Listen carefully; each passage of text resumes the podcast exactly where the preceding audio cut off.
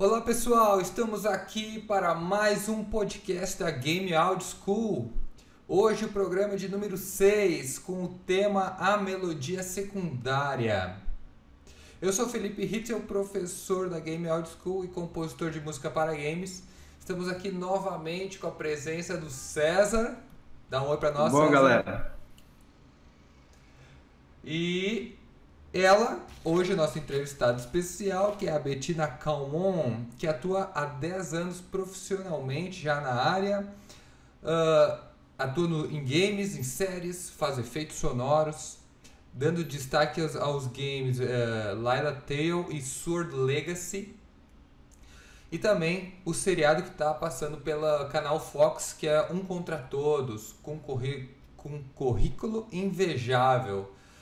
Ela vai estar tá aí conversando com a gente e compartilhando um pouquinho das suas experiências. E aí, Betina, tudo bem? Fala, galera, beleza? Maneiro estar aqui conversando com vocês. Show. Nós que agradecemos a presença. Então, logo após a vinheta, a gente começa o programa. Já já estamos de volta.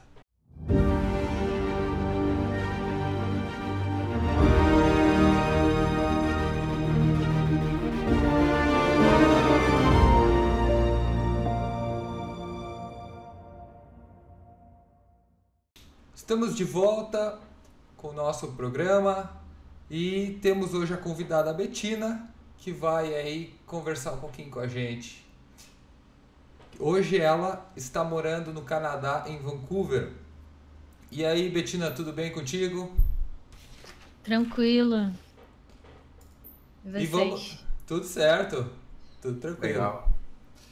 Vamos começar com as perguntas clássicas dos nossos entrevistados. Uh, como que tu começou a trabalhar com música? Se interessou em fazer música para games? Como é que foi? Eu começou para série, foi para games? Como é que foi essa o começo? Conta um pouquinho da tua história pra gente. Ah, então, eu eu comecei acho que como muita gente tocando. Eu tinha eu tinha bandas quando eu era mais nova. E é, me veio essa vontade de ser mais independente e fazer um projeto meu. Nisso eu comecei a fazer um projeto de música eletrônica e essa época eu já estava tinha feito um curso de gravação e estava começando a montar uma estrutura na minha casa para gravar, etc. Então, aí eu consegui fazer algumas músicas e aí eu entendi que eu conseguia fazer coisas sozinha. Então, tipo, nisso eu comecei a querer compor e aí entendi que eu tinha um, existia um método de você trabalhar com música sem depender tanto de outras pessoas, sabe? Então isso me levou para para composição e para música para game. Legal, legal.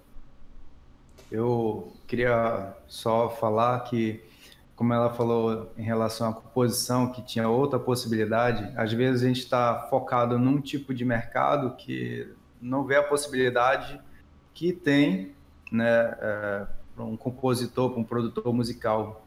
Uh, tocou numa banda e acha que é, é só a banda, fazer show, etc e tal, e você tem um mundo fora na produção musical, né? E é interessante que eu era, eu era de uma orquestra e eu não nunca toquei na noite, assim, de fato, né? Tocava pelos concertos, mas não com banda, tocar na noite. E por causa que estava exatamente focado na, na, orquestra e não na produção musical, etc. Eu acho que isso é bem legal que ela acabou de falar aí pra gente. Com certeza. Uh, e isso é uma coisa que a gente já vê também. Uh, o começo da Betina é, é um pouco parecido com a maioria dos compositores que a gente entrevista, inclusive a nossa aqui, uh, de começar a tocar com banda, alguma coisa assim, né?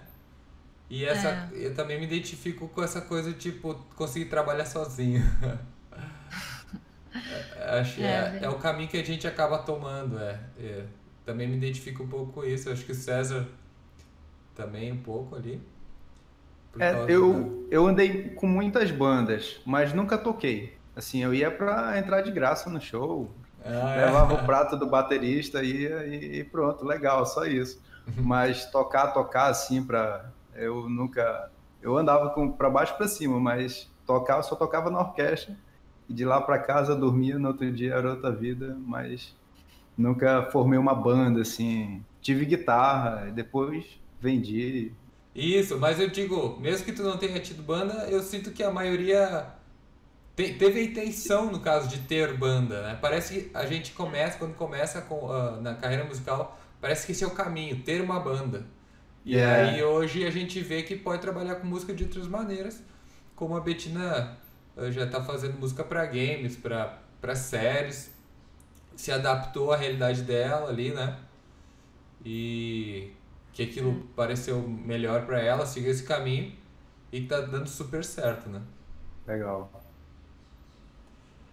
Ok. Uh, e, e, eu, e qual seria teria sido teu maior desafio assim até hoje ou não um desafio, mas assim uh, pontos marcantes uh, de trabalhos assim de algum game ou de série que, que foi um desafio ali teve muito aprendizado conta para nós alguma coisa que tu se orgulha de ter feito alguma coisa assim ah, acho que meus primeiros trabalhos com, com composição para game foram bem desafiantes. Eu, eu tinha, enfim, eu não tinha muita experiência. Até hoje, cada trabalho é um desafio, mas eu acho que talvez no começo você você tenha mais questões assim, mais dúvidas e eu lembro que, assim, as pessoas me pediam música, assim, e citavam uma, uma característica, tipo, uma música engraçada, uma música feliz. Na época que eu comecei, eu não entendia o que, que era isso, sabe? Sensação, né?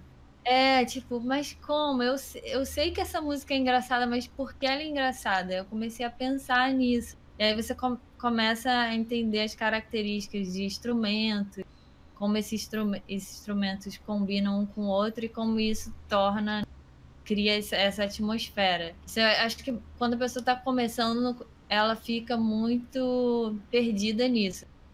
É, outra coisa, por exemplo, você tem que fazer uma trilha para um game. São várias músicas. Como uma música vai combinar com a outra e ter a ver com a outra e fazer parte de um universo.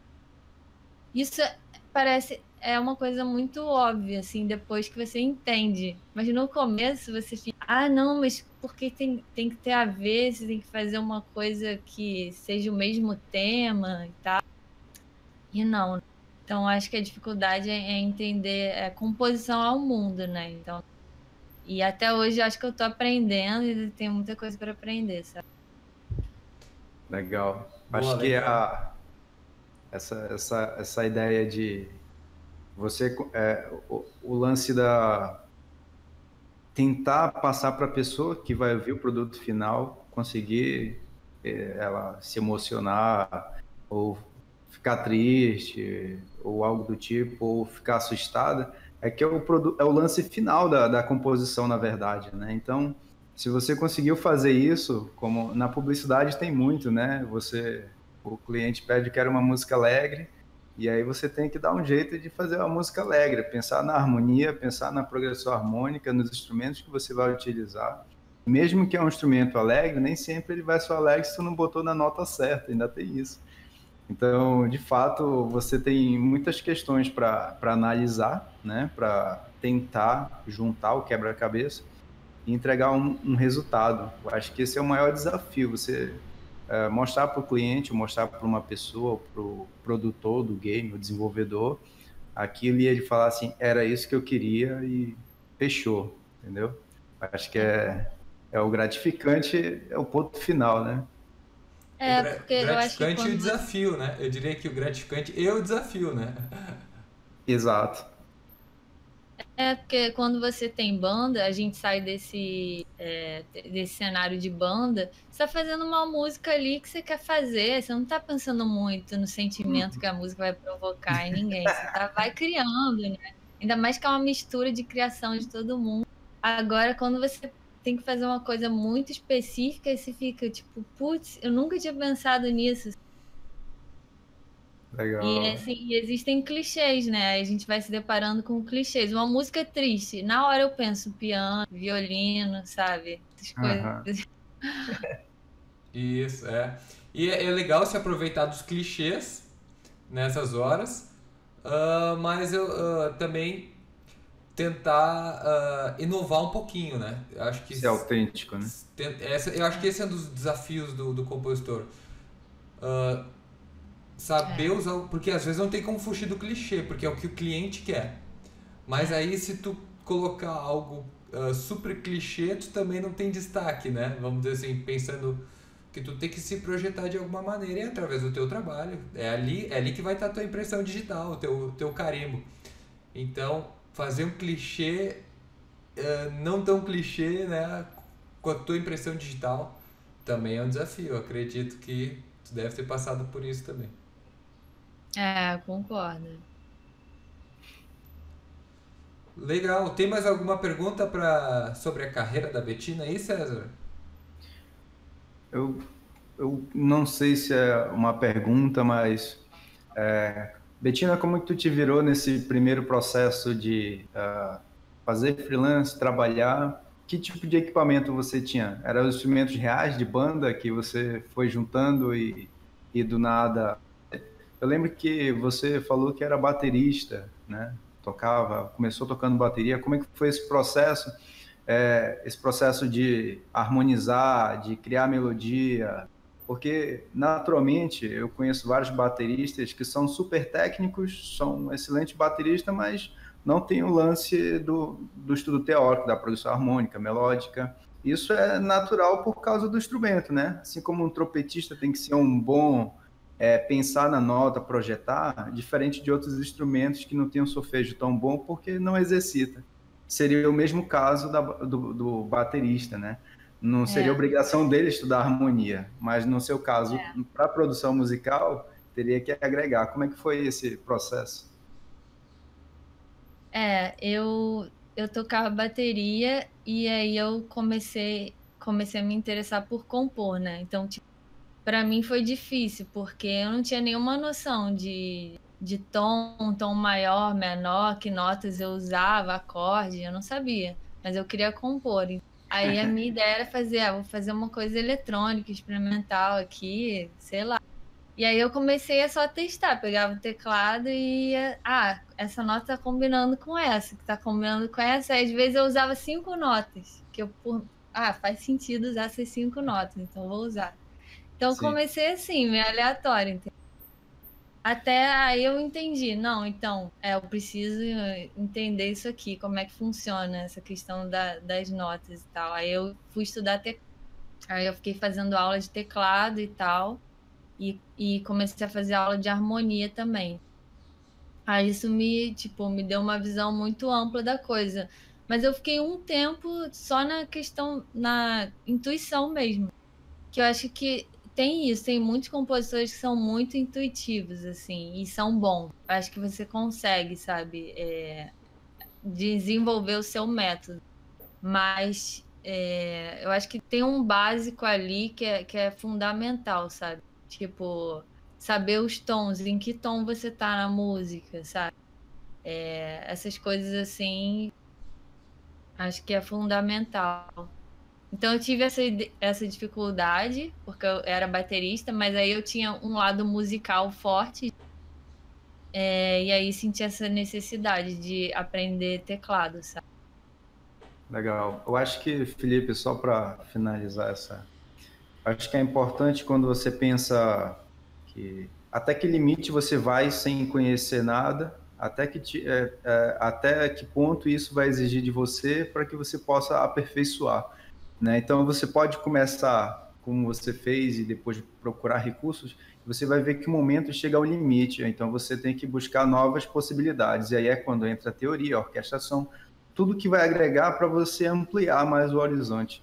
Então, é, se você você pode começar, tem essa habilidade, eu conheço músicos fantásticos que não tem um pingo de teoria, mas tem um ouvido excelente, tem uma, ele sabe o que, que ele quer, ele só não sabe dizer o nome nem porquê, mas e na hora que eles vão pensar em teoria, assim, é, é um negócio assustador, entendeu? Mas é, é um negócio que é, qualquer um teria que ter para agregar mais conhecimento e fundamentar aquilo. Então é exatamente isso, a busca pelo por mais conteúdos na produção, né? Eu preciso disso porque eu preciso ampliar. Eu acho que esse é o legal, você entender que isso é necessário.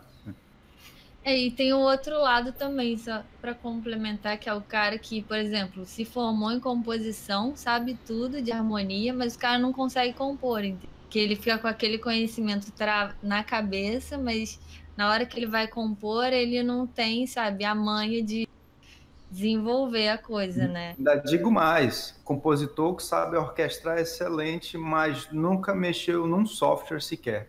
É tudo na base do papel. Então, ele não consegue entender Custou... o violino que você programou, por que, que aquele violino está assim, soando tão bonito, real, e ele não sabe o que você fez em casa, programando, etc e tal, porque ele acha, ele não entendeu ainda que ele só sabe orquestrar no papel e existe esse outro mundo que seria pegar esse papel e programar ele todinho para soar como uma orquestra real. Entendeu? Arrisco eu conheço dizer, alguns assim. Eu arrisco dizer que é um perfil até comum, hein? Já vi é. bastante, já vi bastante. É. E para fechar uh, esse bloco, uh, uma pergunta que surgiu aqui com as coisas que a Betina falou e eu acho que seria bem legal para a gente conversar um pouquinho, que é qual é a tua maneira, se é que tem uma maneira específica, às vezes não tem, uh, de compor. Uh, por exemplo, ah, preciso compor uma música, estão me pedindo. Tem um processo que tu costuma seguir? Ah, então, eu acho que eu começo entendendo, tentando entender bem o que, que o cliente quer. Ouvindo referências que tenham a ver com aquilo e aí eu começo a pensar nos instrumentos que eu vou usar. Então, então tu, já tu gosta mais... de, de referências, então? Eu gosto. É que Porque... eu já ouvi dizer que tem muitos que não gostam, assim. é verdade, tem é, gente não que é não comum. gosta. Mas eu gosto, porque nunca aconteceu. É, não, eu não tive um caso da pessoa ficar tão apegada à referência a ponto de atrapalhar. Não rolou isso comigo. Uhum. Mas aí eu acho que eu tenho uma visão, quando a pessoa me manda uma música, eu consigo criar na minha cabeça. Eu sigo mais ou menos os instrumentos e tal. Eu acho isso legal. Aí eu acho que eu faço primeiro uma lista dos instrumentos que eu vou usar. Então já eu sei, eu conheço as coisas que eu tenho de instrumento virtual, então já tipo vou abrindo ali, fazendo um template. Legal. E aí a, a partir daquilo eu vou testando, testando coisas. É, e acho que para mim é tipo bater a cabeça, bater a cabeça até uma hora chegar num lugar, porque tem vezes que eu sou mais rápida, tem vezes que eu sou mais lenta. Já aconteceu de eu ficar uma semana em uma música, tipo, não conseguindo desenvolver.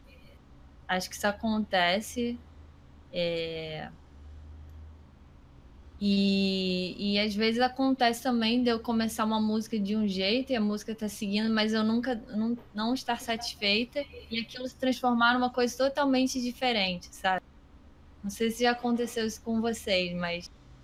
Todo que eu dia. acho que tem uma, tem uma coisa que você, você sabe quando não tá bom, entendeu? Tem, só que uhum. você desconfia da sua própria, seu próprio julgamento. Que você tá. Então, Pode você vai. Um exagero seu, né? É, é. Mas tem, fica aquela coisa na sua cabeça, não tá bom, não tá bom. Enfim, aí eu acho que é a melhor coisa você acreditar, sabe?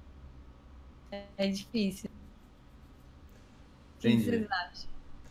Não, legal, legal. E eu, eu, eu tenho um processo parecido contigo ali no começo. Eu também gosto de referências, porque eu acho que com referência eu consigo acertar mais no ponto que o cliente quer. Né? Eu acho que a referência te dá um caminho, não que tu precise ser igual, mas a referência vai te dar um é. caminho melhor. Porque às vezes por palavras não é a mesma coisa do que a pessoa te dá um áudio para ouvir. Então eu é. prefiro que ela me dê uma referência que eu possa ouvir.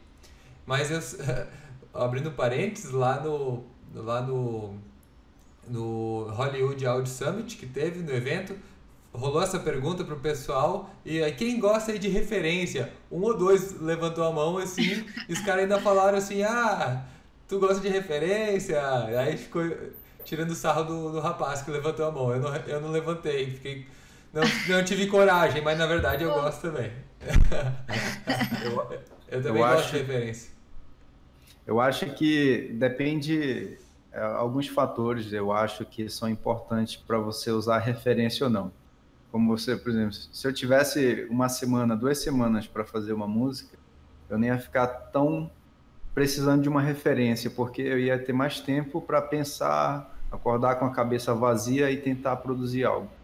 Mas se eu estou com tempo curto e o cliente está aperreando, eu preciso correr para alguma opção. E eu acho que a referência entraria aí exatamente para é, nesse ponto, pelo menos eu, eu pegar o andamento, pelo menos para me entender como é que é a vibe, a, a mistura dos instrumentos, né, dos timbres, uh, ah, para tentar chegar dentro daquela sonoridade, daquela proposta que o cliente quer, ou próximo daquilo que ele quer. Então, eu acho que aí sim eu entraria com, com, a, uh, com a referência uh, para ter esse suporte. Mas se eu tivesse bastante tempo, eu ia ficar treinando, estudando o que, que eu tenho, o que, que eu posso usar. Que às vezes a gente tem um monte de instrumento e, claro, a gente já vai naqueles que a gente gosta e tem preferência. Mas tem aquele que a gente nunca usou, que a gente nunca usou e tá lá. E eu falo, pô, era esse timbre que eu queria. E a gente nunca foi lá pegar ele porque tu nem sabe, tem tanta da coisa, né? E às vezes Eu só de que... ouvir, né, o timbre que tu não usa tanto, só de ouvir o timbre veio a ideia da música. Né? Exato. Aí te deu o norte. É. é. Esses dias eu fiz uma, uma trilha, alguém é, para publicidade, alguém falou bem assim, é uma música para parquinho, é, tipo parque de diversões, né? É, eu falei parque, eu não sei se todo mundo fala assim, mas é parque de diversões. Uhum. Aí eu pensei, né? Parque de diversões, circo, palhaço. Eu fui pro lado mais escuro do circo. eu fiz uma trilha lá menor e tal, uma valsa, uma valsa e tal. Aí eu mandei, ele falou, o cliente falou, tu pode fazer um circo alegre, que eu tava pensando num circo alegre. é, cara, circo é muito abrangente, pode ser muita coisa. Aí eu, eu, fui logo pro lado dark do circo e ele falou, não, faz um negócio alegre. Mas isso aí ficou bonito, deixa salvo. Vamos, agora pensa num tema mais alegre e tal. Mas ainda bem que tinha tempo, aí eu refiz tudinho e tal, fiz um negócio legal para ele. É. E sobre essa questão da referência, eu, eu mando referência pro cliente também. Ah, é você tá falando isso? E mando uma música é... que eu acho que combina, em vez de ser cola. Legal. E é, porque às vezes a referência que eles mandam é totalmente fora do que eles falaram, pensaram, né? Tipo, alguém falou que queria uma música orquestral, aí ele manda era uma música eletrônica, sci-fi, que não tem nada, não tem muita linguagem orquestral. Tem uns elementos, umas cordas sintetizadas, mas de fato não seria tanto uma orquestra real. E aí, você, ah, então é, é por esse caminho. Eu já, já fiz algo assim também. É. é. Legal. Até isso me lembrou o papo do último podcast com o Thiago Schiffer, que ele falou do lance da música do deserto, lembra? Uhum. O que seria a música do deserto, né? Aí o cliente estava se referindo ao deserto Mad Max e, tipo, tu pensa em música do deserto, ah. tu pensa, sei lá, algo da Arábia, né? Uhum. É, total. Total diferente, né? É. Um monte de camelo com sede. Legal. E depois das referências, tu costuma, então, a fazer uma a escolha dos instrumentos. Aí, então, com referência e instrumento, tu, tu já começa a ter um caminho, né? É, é. é legal. Acho que é isso. E também, eu não sei se vocês fazem isso, mas eu tenho tentado fazer uma estrutura assim, tipo, pensar, ah, essa aqui vai ser a introdução, essa aqui vai ser a parte 2. Uhum. Porque às vezes eu começo de uma forma tão desorganizada que eu acho que eu me perco. Então eu comecei, eu ouvi algumas pessoas falando sobre isso, de criar uma estrutura, e eu tô começando a achar que talvez seja um método legal, assim, sem entender, ah, isso aqui é uma introdução, isso aqui, sabe? Uhum. É, tem o próprio Teoli, né, Antônio Teoli, ele falou que aí fora, geralmente, o pessoal escuta os 30, os 30 segundos primeiro da música, né? Os primeiros 30 segundos da música. Se ela for interessante, ele até escuta os demais, mas nos 30 segundos os iniciais, aí tu tem que mostrar o potencial da música.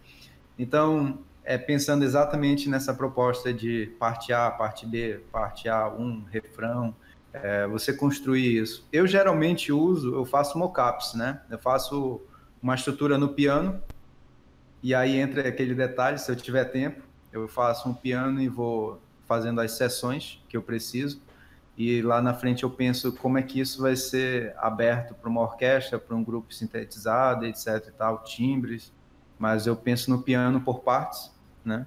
Parte A, B, refrão, se fosse isso, né? Sendo mais direto. A, B, refrão, e depois volta para um A com variação.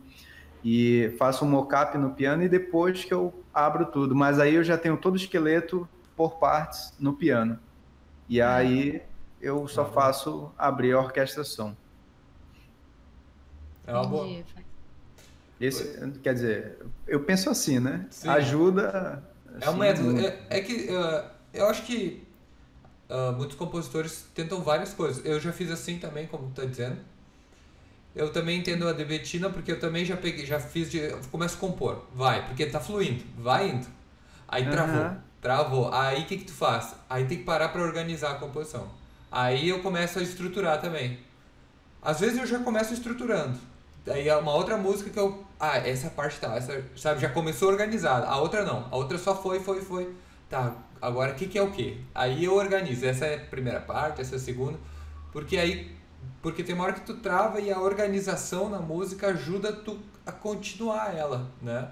Ah, eu vou é. repetir é. isso? Não vou? Ah, é. Então, então, ou às vezes a ideia sai toda no piano, aí depois pega aquela ideia e vira orquestra, ou sei lá, ou música eletrônica, ela, ela começa. Foi toda no piano, mas depois ela expandiu para outros instrumentos. Ou não, ou tu já está com a ideia na cabeça de outros instrumentos, já está a ideia pronta, coloca. Então, por isso eu perguntei uh, se se é que tu tem um processo, porque eu não saberia dizer se eu tenho um processo certo de composição. Às vezes a música vem de um jeito, às vezes eu cantarolei uma ideia no banho e virou uma música completa. É. Às vezes eu comecei pelo ritmo, virou outra música. Não tem bem dizer da onde eu começo a música. É, para mim é um pouco é. difícil de dizer qual seria o meu processo de compor, assim. É, eu também. Do mesmo jeito. Então, hoje eu fiz algo parecido assim. Enquanto a gente não começava aqui, eu estava mais cedo fazendo uma trilha. Eu falei, eu quero fazer alguma coisa, mas não sei o que. Eu falei, peguei uns tambores, botei dentro de um compasso, comecei a bater ali. Eu falei, pô, legal, vou botar outros timbres de, de percussão. Criei uma sessão de percussão. Eu falei, beleza, agora eu vou começar a botar harmonia, melodia em cima dessa percussão aqui, que eu acho que tá com uma vibe legal. E tipo, sai, não tem piano, não tem nada. Foi fui pensar no ritmo. Falei, cara, quero, né? Beleza, aí eu fui para os tambores direto, fiz aqui. Falei, pô, legal, ficou, era o que eu queria. E comecei a botar harmonia, melodia. Então, já fugiu do mockups, né? Eu acho que o mockups, o, o lance de você criar a estrutura em piano, isso funciona é, de algumas formas. Se você vai escrever, por exemplo, vai transformar isso em partitura. Eu acho que ajuda muito, porque você vai criar um desenvolvimento para ser tocado num grupo real. Então, você não pode, tipo, ficar na tora, na doida, criando e depois escrever isso para a galera e a galera vai tocar como? Vai, vai ficar, entendeu? Textura errada, um bocado de coisa. Se ficar tudo em áudio, legal, mas se não ficar em áudio, aí você tem que ter esse cuidado. Então, eu acho que eu escrevo para orquestra, né? Então, é, eu acho que ajuda nesse processo também. Mas processo livre, eu acho que é o que é o que rende mais, né? É o que impera mais. A gente chegar e compor sem uh, sem ter um prazo, sem ter um tempo assim, vai fluindo, né? Acho que é uhum. legal isso aí. Legal. Então, uh, com essa esse primeiro bate-papo aí para a gente conhecer um pouquinho da Betina, do jeito que ela trabalha, do jeito que ela começou. Eu sei que é só, só um pouquinho do que tudo que ela já passou, que ela já tem bastante experiência aí na área. E agora a gente vai dar uma pausinha aqui. Uh, no, esse foi o bloco 1, vamos iniciar o bloco 2 e a gente vem com mais bate-papo sobre música aí, falando sobre melodia secundária. Já já voltamos, valeu! Legal. Você conhece a Game Audio School? Não? Então irei apresentá-la. A Game Audio School é uma escola especializada em áudio para games. Se você gostaria de trabalhar nesse ramo, mas você nunca trabalhou com games, ou se você já trabalha na área, aqui é o lugar certo para aprender e se aprimorar. Reunimos grandes nomes da Game Audio para fazer cursos completos para você. Os cursos como Game Music, Sound Effects para Games e Teoria Musical aplicada à trilha sonora são os cursos que você vai encontrar aqui. Além disso, temos convidados renomados da indústria do áudio para te ajudar na sua jornada. Venha conhecer a Game Audio School. Acesse nosso site na descrição. Nos vemos lá.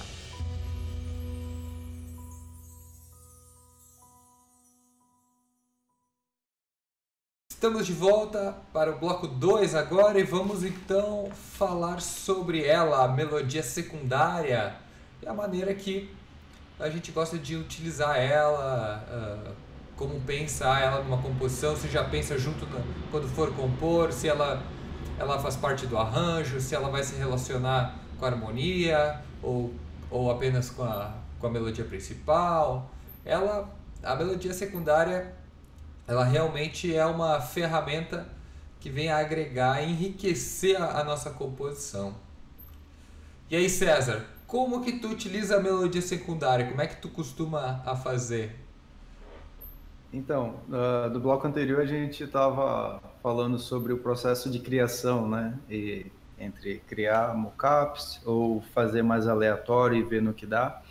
Eu acho que o ponto uh, se a gente for tratar em criar vozes ou criar um discurso musical, a gente tem que pensar exatamente dentro da estrutura musical, né? É, como a gente vai fazer isso?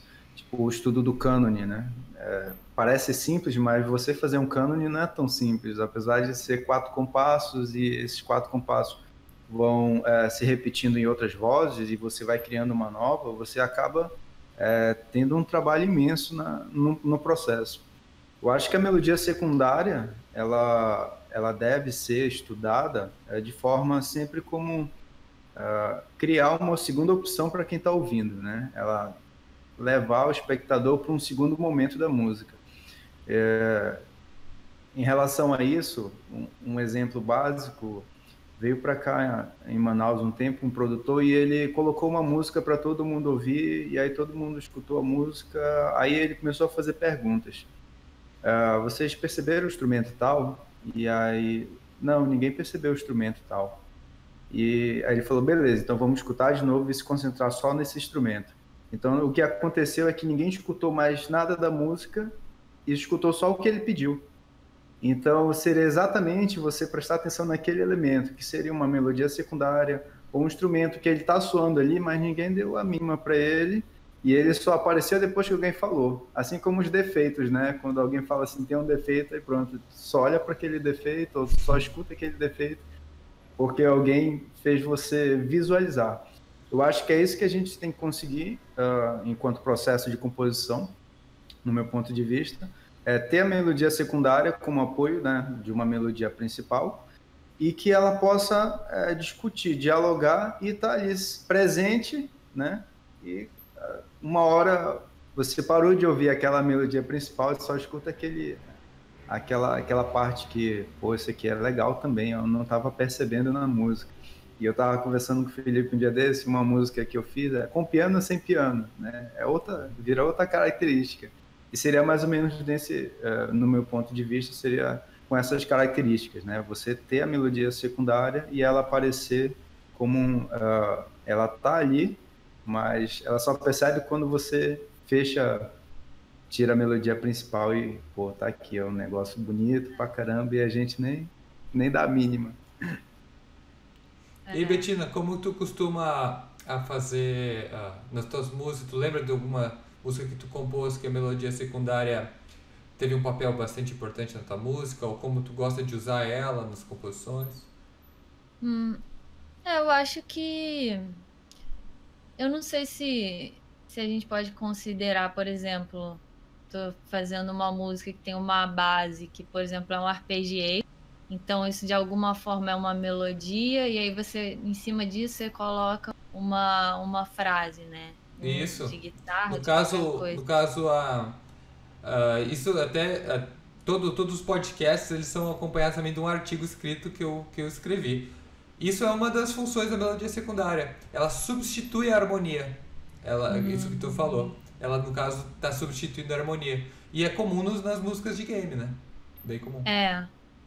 E- é, então, eu penso. Tem, tem esse tipo de, de melodia que fica. que é esse fundo, né? Harmônico, e também, às vezes, você. Uma coisa que seja uns floreios, assim, tá tendo a melodia principal, e aí vem aqueles. Pode ser lá, um piscato, por exemplo, numa hora específica, e aquilo vai, vai enriquecer a música e vai fazer a música se destacar, eu acho. É, por exemplo, você é uma base com uma melodia ali e nada acontecendo, é, fica sem graça, né? Eu penso sempre que é a junção do, do- de como os instrumentos, cada um tá fazendo uma frase, um completando o outro, que vai, vai fazer aquela música ficar interessante. Você nem sabe porquê, né? E eu não sei, eu acho que acon- comigo acontece de uma forma intuitiva também. Eu não penso muito, ah, tenho que fazer essa melodia, mas eu sinto como se, ah, tá faltando um complemento aqui. Aí vem uma ideia que. Acho que tem, tem uma música minha que isso fica claro, que eu lembro que eu fiz uma melodia principal, e aí depois eu entrei com uma melodia junto com essa, que ficou uma coisa meio tipo uma em cima da outra e funcionou muito bem. assim. Mas é Elas- difícil Elas se você tem. complementam, se complementam e a principal às vezes até enaltece, aparece mais, né? Seria mais ou menos isso. E é muito difícil isso quando você tem duas melodias que são igualmente boas e, e elas caminham muito bem juntas, né? Porque Uhum. normalmente, ah, tem uma ali complementando, destacando menos. Uhum. Legal. É, eu me lembro de algumas músicas que eu fiz que às vezes eu gostei mais da secundária. Ficou mais legal. Eu queria. A, a principal tava. Que, é, vamos dizer assim, era uma melodia bem clichê, assim, numa parte heróica e tal. Aí eu fiz uma Aham. secundária, no instrumento um pouquinho mais grave, para dar uma. ajudar na, numa cama, vamos dizer assim, né? De- da- não deixar tão vazio. E aí depois eu fiquei pensando. Mas essa melodia tá quase mais legal que a principal, né? Aham. Acontece disso também. E às vezes também na melodia secundária tem o lance de né, pergunta e resposta. Tu tem, tu tem um instrumento que tu, na hora da composição, pelo menos eu penso assim, eu tô ne- nesse momento, a, meu instrumento principal, a melodia principal tá na flauta, por exemplo. Ela é mais aguda, tá lá na frente. Geralmente os instrumentos agudos aparecem mais ali na melodia. E aí tu pega um instrumento um pouquinho mais grave, ele tá sendo a melodia secundária, mas aí tá fazendo a resposta e quando tá fazendo a resposta, um parou, o outro começou. Então nesse momento a secundária tem destaque, né? Porque ela ficou sozinha, depois voltou a outra, né? Também eu cons- gosto de trabalhar de vez em quando assim com essas respostas assim. ah, e ela a, a secundária vem assim. E, e eu gosto bastante. A secundária, não sei, eu, eu não é pra ser minha melodia principal, mas muitas vezes eu gosto mais da secundária. Entendi. Assim, pra mim também, muitas vezes eu tô fazendo uma música e ela tem uma melodia, eu tô achando aquilo super sem graça, assim, eu já tô quase limando a ideia. E aí, quando eu vou adicionando outras coisas, que aí começa a fazer sentido aquilo. assim. Sim. O, Muito isso. o lance da. Sabia que quando você toca um instrumento harmônico, ah, você pensa com essa possibilidade naturalmente pela prática que você tem. Porque, por exemplo, se você toca violão, eu estudei violão clássico, tocava violão clássico, peças no qual você tem que destacar a melodia da harmonia e do baixo que estão na mesma peça, grudada no mesmo acorde. Então você tem que fazer o destaque dessa melodia da, do ataque que você vai fazer diferente da harmonia, que é diferente do baixo. E todo mundo tem que cantar. Isso é bem difícil. Você tem que estudar 8 horas, 4 horas por dia para conseguir essa técnica de, com o mesmo ataque, intensificar um dedo, o outro menos e o outro na metade. Então, é, quando você tem a possibilidade de estudar instrumento harmônico, você cria essa sensação naturalmente de quanto você precisa ou quanto mais você precisa preencher ou não para dar melodia secundária, uma melodia, uma resposta a, a pergunta e a resposta, né, que seria isso, esse discurso entre é, essa fez uma pergunta, essa fez uma resposta e as duas depois começaram a cantar junto lá na frente com contrapontos de apoio. É, e eu acho que quando você tem isso, isso facilita a vida pra caramba, né? Quando você vem no instrumento melódico e aí você tem a necessidade de adicionar, é, ou instrumento percussivo também, né? E você tem a necessidade de adicionar, você, como não tem essa, essa vertente de, de abrir as vozes ou fazer as inversões dos acordes e tal para caminhar para caminhos diferentes, né? Lados opostos, né? Vozes abertas Uh, você fica bloqueado exatamente nisso. Você faz uma melodia e agora o que, que eu coloco contra essa melodia? Né? E quando você tem essa, o estudo dessa harmonia, faz isso e bate cabeça e estuda, vai para o papel, rabisca e erra, vai para o instrumento e toca lá, você naturalmente pensa na melodia e você pensa em, pô, isso aqui dá para fazer um contracanto aqui, legal, ou pizzicato, staccato, né? Uma flautinha fazendo tão, enquanto a melodia está cantando no cello ou algo do tipo. Uhum. Eu acho que esse, isso funciona, ajuda muito, né, no auxílio do compositor. E, e aí é quando você tem exatamente essa possibilidade de é, quanto a tua música vai ficar com uma variação e bem preenchida, até que ponto, até o ponto que, o quanto você tem de conhecimento, né, para poder criar e abrir isso. Eu acho que isso é. é ajuda bastante, né? É, e essa é uma questão de composição também, o quanto até que ponto já que já está pronto ali, você tem que parar, até que ponto Exato. ainda está vazio e precisa com, completar, né? Porque talvez seja um erro das pessoas que estão começando de colocarem poucos elementos e, sei lá, achar que, que tá bom, né? E você começa a perceber que Ih, calma aí. Ah, não, voltou. Minha televisão deu um pau aqui. Aí você começa. aí você começa a perceber que. Eu não sei, eu comecei a querer adicionar, cada vez eu quero adicionar mais coisas, assim. Aí eu uma hora eu tenho que parar e pensar se eu não tô exagerando também. Legal. Dosar, dosar. Cuidado, pode ser uma armadilha. As melodias secundárias. Tu quer botar uma melodia secundária te relacionando com a harmonia, uma melodia secundária ali fazendo contraponto com um instrumento, aí tem melodia secundária da melodia secundária. né? Exatamente. Mas eu acho que é isso, aí vem, vem do gosto também do, de quem está compondo, né? De quem vai ouvir o produto final, se é isso que ele quer, bem cheio. Porque se você vai preencher um negócio que vai ter voz, vai ter um bocado de coisa em cima, talvez não vale nem a pena, ninguém vai escutar. Uma vez eu vi alguém discutindo sobre a música do John Williams, que a maioria dos, dos, dos filmes que a trilha dele aparece, a trilha fica mais baixa.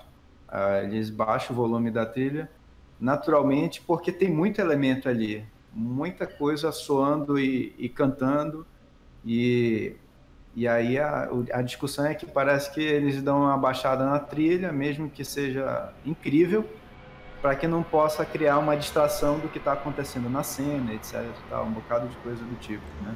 Então, se vale a pena preencher tudo ou não, mas aí fica a critério também do que você vai, uh, sei lá, ajustar com, com quem vai precisar do áudio, né? Essa é uma questão, né? Porque eu percebo que em muitos games eu tenho mais possibilidades de criar melodias e aquilo se destacar e ser uma coisa positiva. Mas em trilha sonora para filme, para série, que tem a imagem, como você falou, diálogos, efeitos, é... eu crio já ouvindo tudo que, tá, que vai acontecer na cena, para não, porque não pode, aquilo não pode se destacar mais. Então, Sim. normalmente são músicas mais é, ambientes, né? A não ser que seja um momento que aí parou tudo, tá sem diálogo, e aí é o momento da música, aí é diferente. Sim, sim, legal. Boa, boa observação, né? Que então tem uma grande diferença aí, né? De compor para games e compor para série, né? No filme, no caso. Né? Que então a música pode roubar atenção, mas não o tempo todo, né? Se tem ali numa série um filme, tem momento que ela rouba atenção, mas em outros momentos ela não pode chamar atenção, né? Ela tem que estar tá é. mais comportada.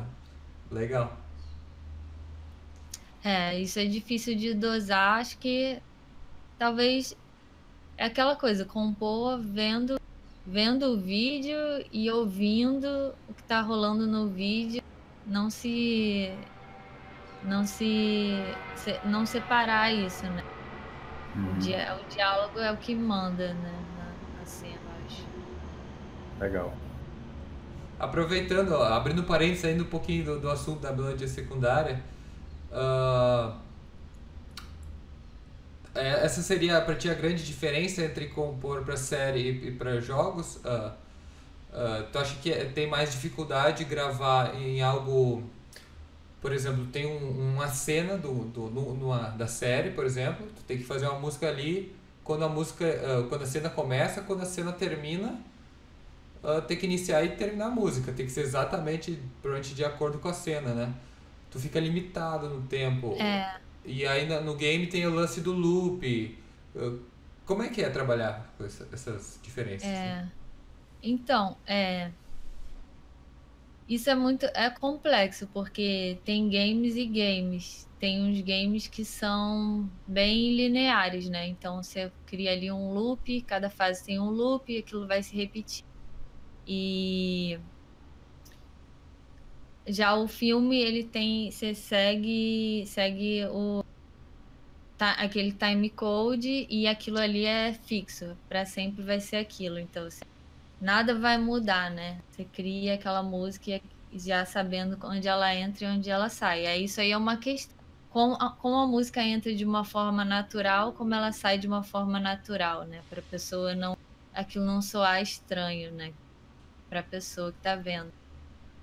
E no game tem essa questão da, da trilha ser dinâmica. Que aí eu acho que é muito mais complexo que série, que cinema, que tudo. Porque aí você lida com a questão de implementação da música no jogo.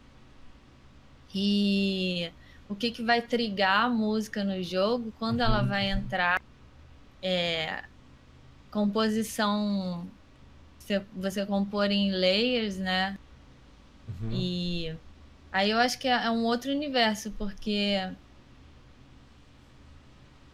é mais difícil, né? Porque você não prevê, você não sabe, você precisa de muito teste para entender como sua música está funcionando do jeito que você fez. Sim. E aí normalmente não vai ser compor um loop, talvez seja a parte mais fácil.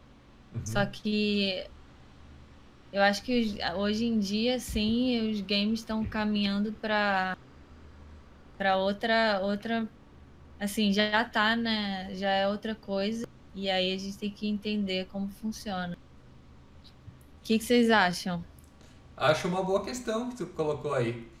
E inclusive até acrescento que daí quando tu já vai pensando a música diferente, tu vai pensar em camadas que vão surgindo de acordo com gatilhos no jogo, né? E aí tu e é aí trago de volta a melodia secundária, que aí tu pode trabalhar com melodias secundárias também de acordo com o jogo ali, né, variando, é, é bem interessante. Eu acho que pode falar. Não, fala você. eu acho que você, eu, fiz, eu, eu, posso citar um exemplo. Eu fiz uma animação e depois o, fiz a trilha bonita e tal, mandei para lá. Aí o pessoal responsável falou: a gente esqueceu um pedaço da animação aqui. Faltou, sei lá, dois segundos, três segundos de um trecho lá. E eu não contava porque não existia, né? Uhum. Então, aí eu falei assim: e agora que não tem tempo para abrir o projeto, cortar e abrir o espaço de três segundos? Aí o que, que eles fizeram? Eles, não, manda assim mesmo. Eles adaptaram o filme, eles adaptaram a animação, certo? Eles adicionaram os três segundos, fizeram o corte, para jogar lá para frente ou para encaixar do jeito que eles queriam. Eu falei, só assim funcionou. Mas por causa do tempo, né? Senão tinha que abrir e tal e ajustar para reenviar para eles. Em relação a, a eu acho que para o games, como você falou, cada dia mais está utilizando o lance da implementação, está uh, exigindo do compositor que ele tenha o estudo da implementação de áudio, né? Uh, e agora está tá vindo os VR e, e, enfim, eu acho que é o mercado que vai vindo aqui para frente.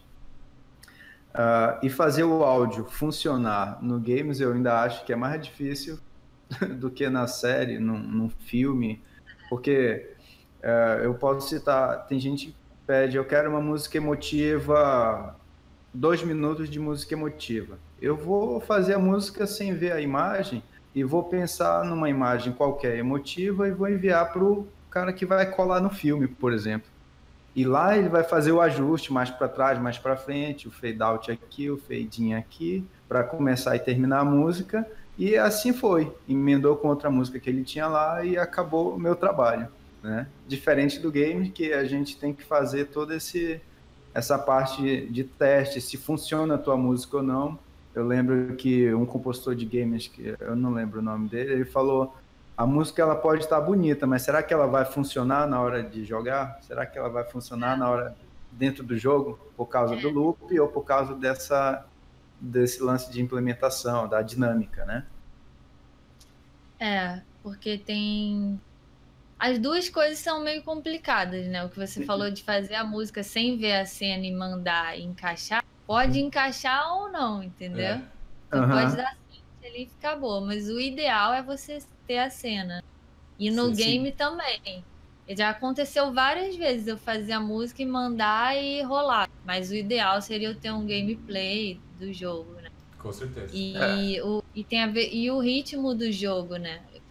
O que, que o cara tá fazendo ali no jogo? É um jogo de ação? Você tá correndo? Você tá. É um jogo de estratégia, você para para pensar. E aí você faz uma música super agitada, só que a, a música tá ótima, mas a música não tá funcionando porque o cara tá no momento que ele era para pensar mais e a música tá acelerando o cara. Uhum. Então tem que ser pensado, né? Sim, sim.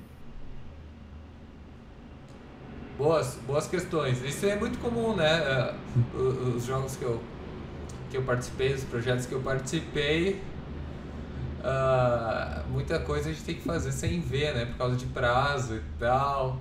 Mas o ideal é poder ver, né? Tanto, acho que tanto lá no, na parte de filme quanto a parte de, de game, quando a gente tem a parte visual, é bem mais certeiro, né? A, nossa é. composição. É. E aí eu já participei do projeto. E aí, ah, projeto indie tem a gente tem contato ali com o programador, com os artistas e tal. E eu acho engraçado, porque a gente tem que uh, se conectar com a imagem na hora de compor. Mas já parou para pensar que, uh, viajando um pouquinho aqui no, no papo, que alguns artistas, alguns não conseguem fazer o processo contrário, criar uma cena de acordo com a música? Alguns têm essa dificuldade, porque. Então a gente tem que se adaptar à arte dos caras, mas os caras muitas vezes não se adaptam à nossa. Né? Porque se fosse o caso, a gente podia deixar a música pronta e eles faziam o jogo em cima da música. Mas não, a gente tem que é. fazer sempre em cima do que eles querem. E nós temos que acertar. Né? Então, fica, fica essa reflexão, né? Para os artistas, se tiver algum artista nos ouvindo, nos assistindo, tentem fazer esse exercício também, criar a, uma parte visual de acordo com uma música. Né? Porque a gente precisa ver para criar para fechar. E se a gente não não tá vendo, a gente tem que ir na imaginação, né? Sim. É verdade. É. Nunca vi. É muito, muito raro a pessoa ter essa predisposição. Editar a imagem pensando em todos os detalhes da música. É, mais é. incomum, né? Mais incomum. Mas geralmente ele usa uma, uma referência base, né? Um, é, pega um áudio como referência, como é que ele vai cortar aquele vídeo para depois botar uma música autêntica, que ele não pode usar aquela que tem direito autoral ah, e vão bloquear para ele. Filme, para filme pode ser. É. Eu tava pensando em jogo no caso, né? Mas não sei. Uhum. E eu tava pensando aqui enquanto a gente conversava, agora voltando, puxando de volta a melodia secundária. A melodia secundária ela também pode nos ajudar nos efeitos sonoros, né? Criando tensões, uh, dissonâncias para coisas tensas de repente, uh, uh, né? Dá, dá para fazer alguns efeitos sonoros com melodias secundárias, né? É, esses dias eu joguei um. Joguei, zerei, olha, sem querer, ó, eu, não, eu não sou acostumado a jogar tanto, mas eu gostei do jogo. O jogo Inside, que tá uhum. na Epic Game lá, eu baixei o jogo e fui jogar. Cara, é, dá medo. Eu termino o jogo assim, aterrorizante. Mas eu joguei para ouvir a música, né? A música ambiente, a forma que ela é construída conforme o jogo ia se desenvolvendo. E aí entra exatamente o lance do áudio dinâmico, da implementação. Quando eu resolvia uma charada, entrava uma melodia que não estava no contexto da música que estava rolando enquanto eu estava batendo cabeça. Eu estava batendo cabeça durante meia hora na charada, na, no puzzle lá, e não conseguia. Quando eu resolvia, entrava a melodia. Entrava uma melodia lá do nada para resolver, pra, assim, tipo, tu resolveu, entrou a melodia que tu vai seguir. Tá entendendo? Eu comecei a perceber isso. Onde tinha puzzle e eu ficava lá, tava rolando a música de boa. Quando eu resolvia, entrava algum elemento a mais, um de suspense, um elemento que desse alguma ideia de um novo momento. E eu achei isso incrível, assim, legal pra caramba. É, e é muito legal você perceber essas coisas é, nos jogos, porque às vezes você tá ali tão entretido com o jogo que você acontece várias coisas na música que você não tá nem assim, não é consciente. E aí, quando você joga analisando, tentando, fazendo esse esforço para analisar as mudanças, é muito interessante, né? Porque são ideias que você pode aplicar em projetos seus. Legal, eu achei interessante pra caramba isso. E, e como aí o Felipe estava falando dos efeitos sonoros, não sei se tem a ver, mas também como a música, a música é, faz parte também do, do game design do jogo, porque a música e os efeitos sonoros são dão sinais para o jogador de, de coisas que ele tem que fazer no jogo, que ele conquistou no jogo. Então, é, acho que isso é, a importância da, da música e dos efeitos terem esse papel, né? De ensinar o jogador a jogar o jogo. Né? Uhum. Então, é exatamente. Quando começava a ficar mais tenso a música, eu já pensava, cara, eu vou começar a morrer daqui para frente. Porque eu tinha essa intuição, né? Pô, a música tá ficando mais pesada aqui, um negócio meio sinistro, então eu acho que agora vai começar a aparecer chefão, alguma, alguma desgraça vai aparecer aqui. Exatamente. Que é levar o jogador a um ponto de, de percepção. É o que que vai vir, entendeu? Só sei que a música mudava e eu, pô, vai acontecer alguma coisa aí que eu vou descobrir agora. É, isso em filme é clássico, né? Não tá acontecendo nada, mas tá aquela tensão da música. Aí é. você, meu Deus, já, você já, já sabe que vai dar. é, é tipo um spoiler, mas não exatamente porque tu não sabe o que, que vai acontecer. Tu sabe que vai uhum. acontecer alguma é. coisa. É um spoiler não muito definido. É. Exatamente. Muito bem. Mais alguma coisa a acrescentar aí, pessoal? Mim tá de boa. Eu agradeço aqui a Betina pelo seu tempo e, e não passar, nos passar algumas informações valiosas. Legal, é obrigada, gente. Eu também agradeço a Betina da, ter disponibilizado um pouquinho do tempo dela aqui com a gente para estar tá conversando, trocando as experiências com a gente. E esse áudio é uma aula, é muito valioso para muita gente que vai estar tá nos assistindo ou nos ouvindo. Meu, muito obrigado aí, Betina.